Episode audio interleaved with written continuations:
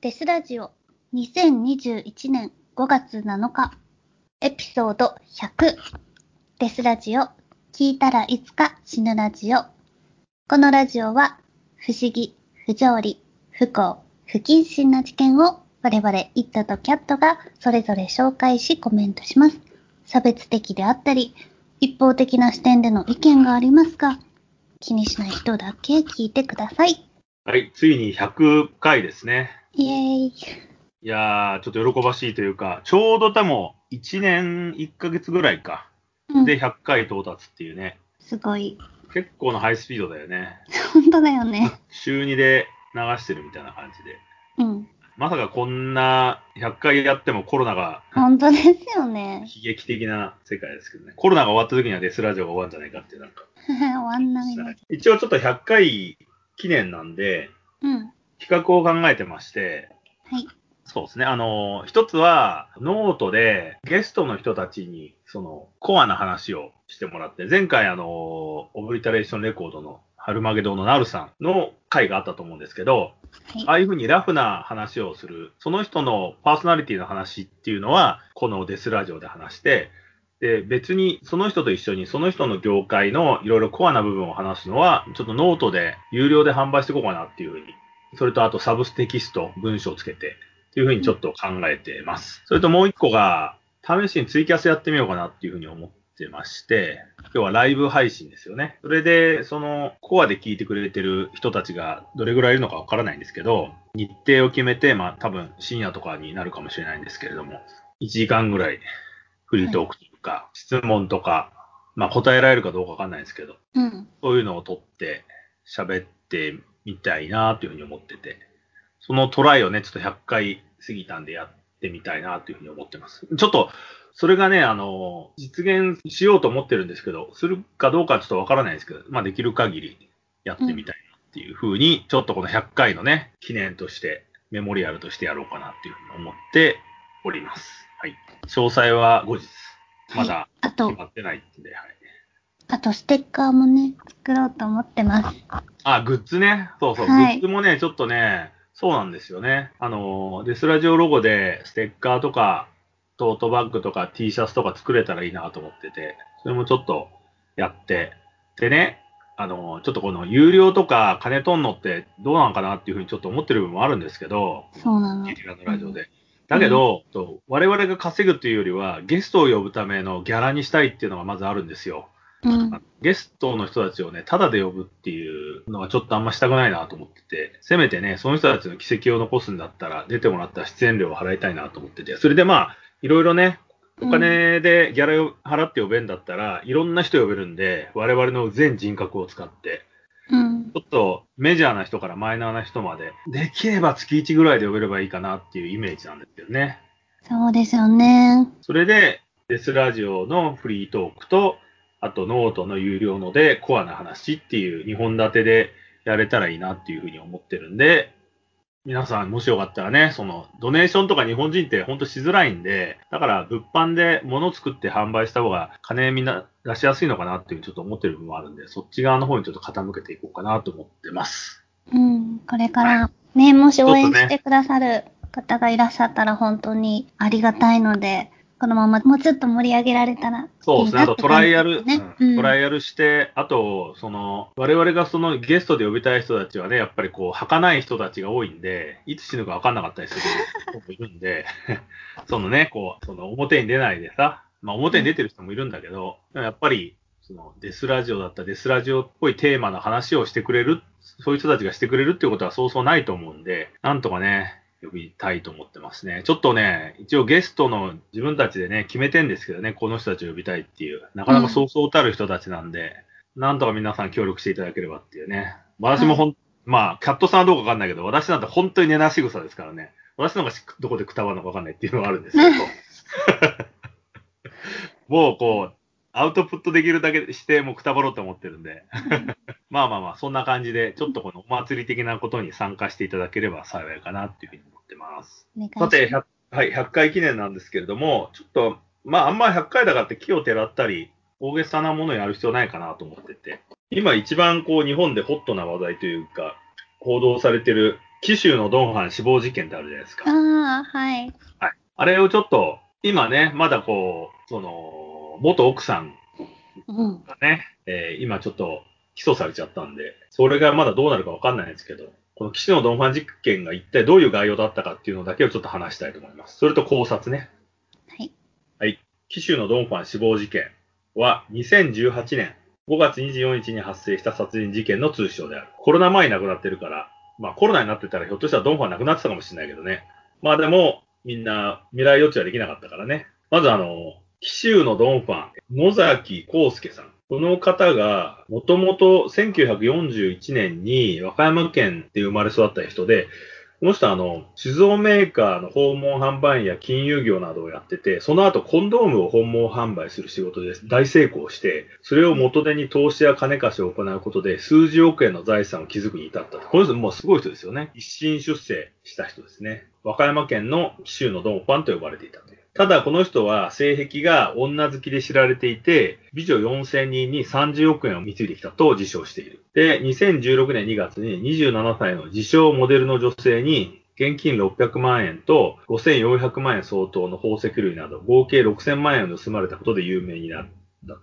だけど、本人は6000万円なんで自分にとっては紙くず、窃盗事件もいい経験だなどと発言して話題になった。後に、2018年2月8日に55歳年下の21歳の女性。これがね、今ちょっとこう、なかなか怪しいって言われてる須藤早紀容疑者が、と結婚する。で、事件なんですけれども、小野崎さんは結婚からわずか3ヶ月後に自宅の2階の寝室で倒れているのが発見され、その場で、えー死亡確認されたと。解剖の結果、致死量を超える覚醒剤が検出され、死因が急性覚醒剤中毒であったことが判明した。オーバードーズですね。はいうん。で、当時自宅には、その奥さんと家政婦しかおらず、二人しかいなかったんですね。防犯カメラにも何も映ってなかった。出入りしてるものはなかった。当日の夕食は家政婦が用意した鍋料理であったが、夕食の時にはもう家政婦は帰宅していて、野崎さんと奥さんだけだったと。ただ、事件の直前には飼い犬が死んでて、その葬儀を予約するなど自殺するには不自然な状況だったと。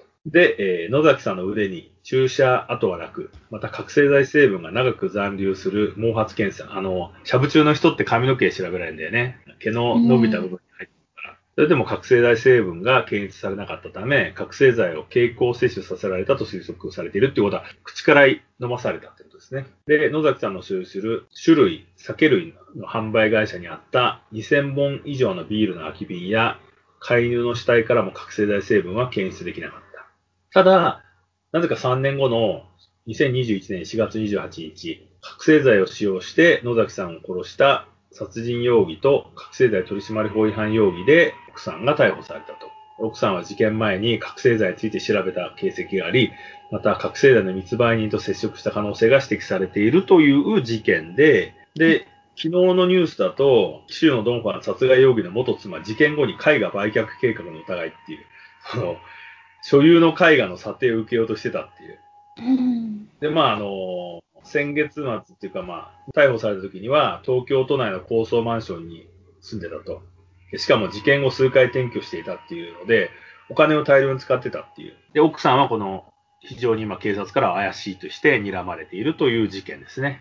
うん。あこれあの、いろいろ他のネットとかで調べると、この須藤崎容疑者っていうのもね、なかなかの人なんですよね。ホ若いスのトにすげえついでて、うん。だからきっと彼女の考えよりも、他に自分に群がってる人たちがいて、そいつらにやれって言われてやったんじゃないかっていう、グループで。多分、そういうイメージなんじゃないかっていう言われてる。だから大量に覚醒剤入手するって難しいじゃない。はい。だから絶対その筋の人と、なんかこう、面識があったっていうかね、知り合いだったっていうことだとは思うんですけれども。うん。事前に犬が殺されててね、うん。犬から覚醒剤の反応がなかったんだけど、だから多分違う毒物で殺そうとしたのかもしれないよね。トリカブトとかさ。そうですね。えーなんか遺産は犬にやるとかってなってたんでしたっけで遺産はね、あの、死にもう全部あげちゃうっていう、ああ、犬じゃなくて。そうそう。遺言があったんだよね。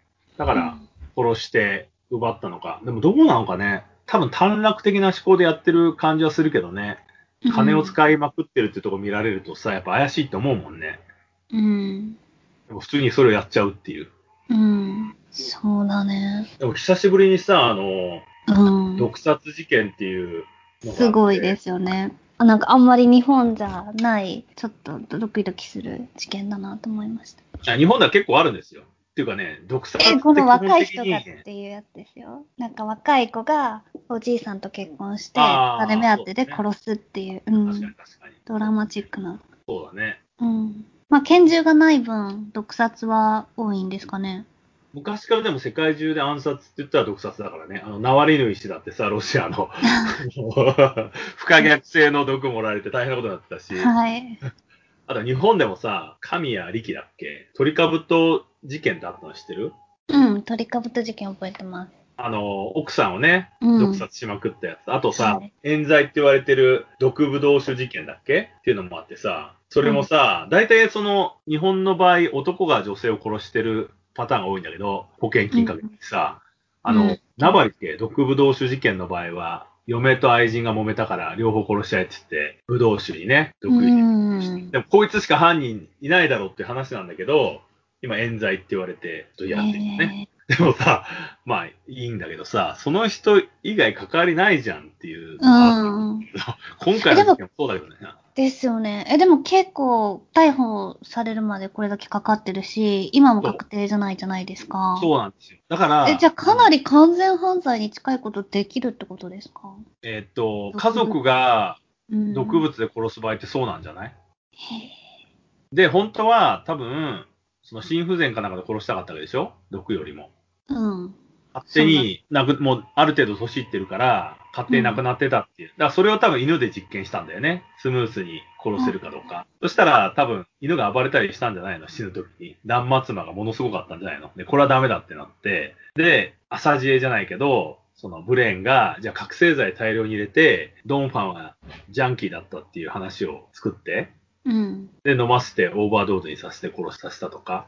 うん。そういう風に考えたのかなって思うけど、でも、なんだろうね。そんなこと考えるんだったらさ、なんか、睡眠薬とかの大量摂取させた方がいいのになとか思ったりするんだけど、まあ、読めないですよね、その辺は。そうですね。まあ、覚醒剤の方が分量が少なくて済むのとかじゃないですかわあかんないけど。飲ませるのも、だって簡単じゃないですよね。あ、うん。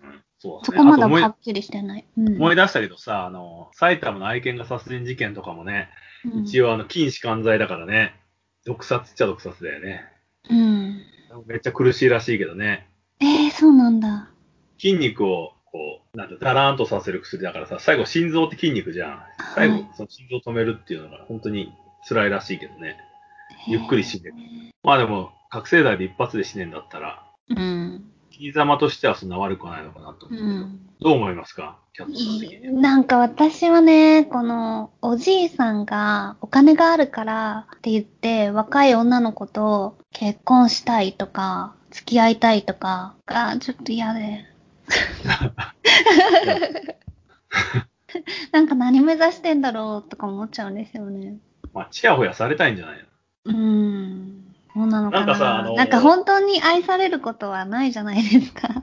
まあでで、も、また加こ藤ちゃんみのたいな女の人も結構、あ、加藤さんとこはなんかラブラブっぽい気がしそまうすでけすど。ね。うん、あれうは、んめっちゃ叩か本れて当にたけたどまねた。まうん、最初はね、そう。まあそういう偏見は良くないと思うし、ちゃんとそういう年の差夫婦はありだと思うんですけど、まあこの場合は完全にこの女の人冷めてるし、全然野崎さんのこと愛してる風に思えないから、なんなんだろうみたいな。 しかも、早く死にすぎだよね。結婚して3ヶ月。そうだよね、3ヶ月弱とかですよねそう。で、どほんだけとんど行ってないでしょそう急いでんだよっていう。だから、その離婚されそうになったから、離婚されたら意味ないから、うん慰。謝料取れんじゃん。でも、慰謝料取るまでも年月一緒にいたくなかったのか。うん。え、慰謝料取れないんじゃない ?2、そうだよ3ヶね。月しかそうそうそう。取れないから。うんだからだもから急い。う、無理ってなったんだろうね、多分ね。うん。一応さ、ちょっと名前は出せないんですけど、新宿のドンファンっていうのもいたんですよ。へ え。名前は出せないんだけど。うん。その人は、やっぱりその若い子が好きで、若い子っていうかね、その人結構ロリコンなのかな。だけど、表には出てないからわかんないけど、幼女は買えないじゃん。うん。ベだッドからサインでない限り。うん。だから、顔立ちとか体型とかが幼い子っていうのを飲み会とかギャラ飲み的なので集めて、で、その子たちにお店をやらせて、そこによく行ってたっていう人はいたけどね。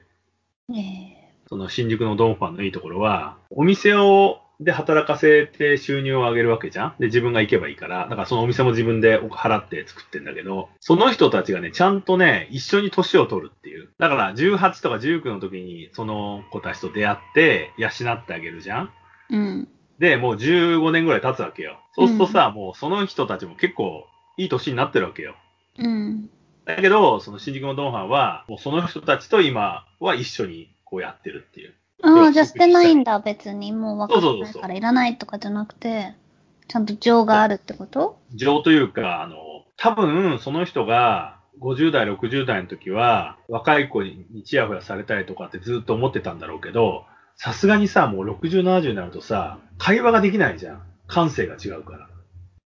うん。話がまず合わないから、うん、基本おじいさんが同じ話をするよね。そうそうそうそう。何回そもれ。にみんな付き合ってくれないんで、だから一緒にさ、年月をこう、経った人は、その人がどういう人か分かってくれてるじゃん。うん。だから、そっちの方が話しやすいって言って、その前、その一番気に入られてた女の子がいたんだけど、その人がそういうふうにしてたね。もう私、もう30超えてんのに、未だに呼ばれるから、みたいなこと言ってて。うんうん。ああ、もう、で、聞くと、もう、若い子はいいんだけど、若い子でも全然話が合わなくて、とか言って。うん。だから、もうその当時、一緒にこう、なんつうの、お店で働か、もうみんな働いてないんだけど、働いてた子とかに声がかかって、一緒に飲んだりとかしてるとか言って。ね、それはすごくいいと思う。自分のこともよくわかってるし、そうやって周りにいっぱい人がいて楽しい人生はいいと思う。だけど、なんかお金持ちだからっていう理由だけでさ、若い女の子いけるって思っちゃう人いるじゃないですか。ああれなん実だ際行いけるからでしょや、いや、行けますよ。だって資本主義社会だもん。行かない人はそういう場には現れないんだから。うん。こういうさ、サロンっていうかさ、これもさ、なんかこう、なんつうの、変な、あれだけどさ、某所でさ、やっぱ芸能人とかさ、モデルとかが集まるサロンっていうか、バーというかさ、そういう飲み屋があるじゃないですか。うん。さんもわかると思うけど、うんそういうところに行くとさ、やっぱりこう、みんな名前の知ってる女性がいるわけですよ。うん。で自分のパトロンとかスポンサーになってくんないかと思って、常にうろうろしてるっていう。うんあでもそういう女とこのろに子が欲しいのは結局お金だから、そうやってじゃあ仕事あげるね、お店あげるねって言われたらありがとうってなるけど、じゃあその人のことをだからといって尊敬して愛するかって言ったらそうじゃないし、それを分かってるんだったらいいけど、それを分からずになんかそれで愛が変えるって思ってるこの野崎さんが変だなって思っちゃまあでも愛が変えなくてもいいんじゃない近くにいれう。ば。好いいかな。きなだけある程度金くれてやるよっていうことで。うん。でもそれを喜ぶ人もいるじゃん、なんか。うん要は自分で稼ぐ能力ねえからさ、人に寄生するっていう。うんそれ男でも女でもだけうど、んうんそういうやり方もありだから、うんその今回の野崎さんの失敗は、要は殺してやれっていう人を掴んだのが失敗なわけだよね。そうだね。金だけ勝手に使ってる若い奥さんだったらいいわけじゃん。そうそう。可愛く愛想ついてくれてさ、いてくれるかもしれないのにね。うん。今回のはそのね、多分、なんかもう金引っ張ってやれっていう悪い奴らが多分くっついてるんだろうけど、それに言われてやったのかなって気がするけど。うん普通に考えればさ、毎月100万とかくれてたら全然楽しくやれんじゃんね。うん。そう。全然ね。でも耐えられないでっていうことは、最初から、でも結婚したっていうことはさ、あれだよね、やっぱ。そこそこ選ばれたってことだもんね。他の女の子とかはだいたい3ヶ月単位とかで切られてるわけだからさ。うん。いやそうだね。どんな感じだったんでしょうね。そうでなんすか写ね。真とか見る限りちょっと冷たそうな感じするけどね。うん。だけど、それはきっとやっぱホストとかなんかバッグについてるやつの、分かってるわけじゃん結婚する人なんだから、テレンテクダがあってさ、うん。こうやれば結婚できるからとか、いろいろアドバイスがあって、うまくやったのかもしれないけどね。うんまあでもね、殺人まで至るっていうのがね、本当にものすげえ事件だなっていうふうに思いますけど。そうですよね。いや、すごい。トゥルークライムって感じの事件ですよね。そうですね。でも何が嫌だったのかを知りたいよね。殺さなくちゃいけない理由をね。うーん、金だけくれよ、じじいってことじゃないんですか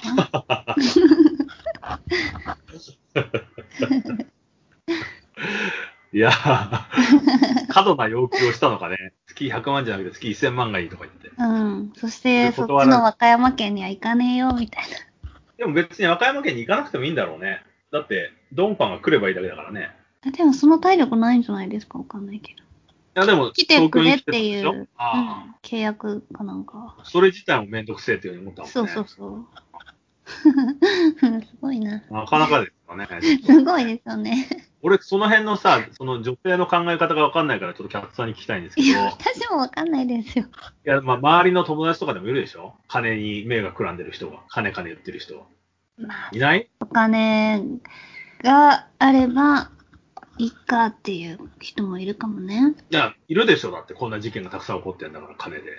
うん。そういう人たちはね、やっぱり、その容姿とか関係なくって、金を持ってるってことがステータスっていうところで、こうん。う、動いてる、人生をやってるっていう。そうですね。まあ、そういう人もいると思いますよ。けど、うん。けど、結構なんか、あからさまにおじいさんだったりさ、っていうよりは、なんか変な半グレとかに行っちゃうんじゃないですか。ああ、その場しのぎの金持ってる人に行くわけですか。ただ、思うんですよ。やっぱさ、これ差別的なのか知んないけど、女性はやっぱ男よりも旬を重要視されるじゃん。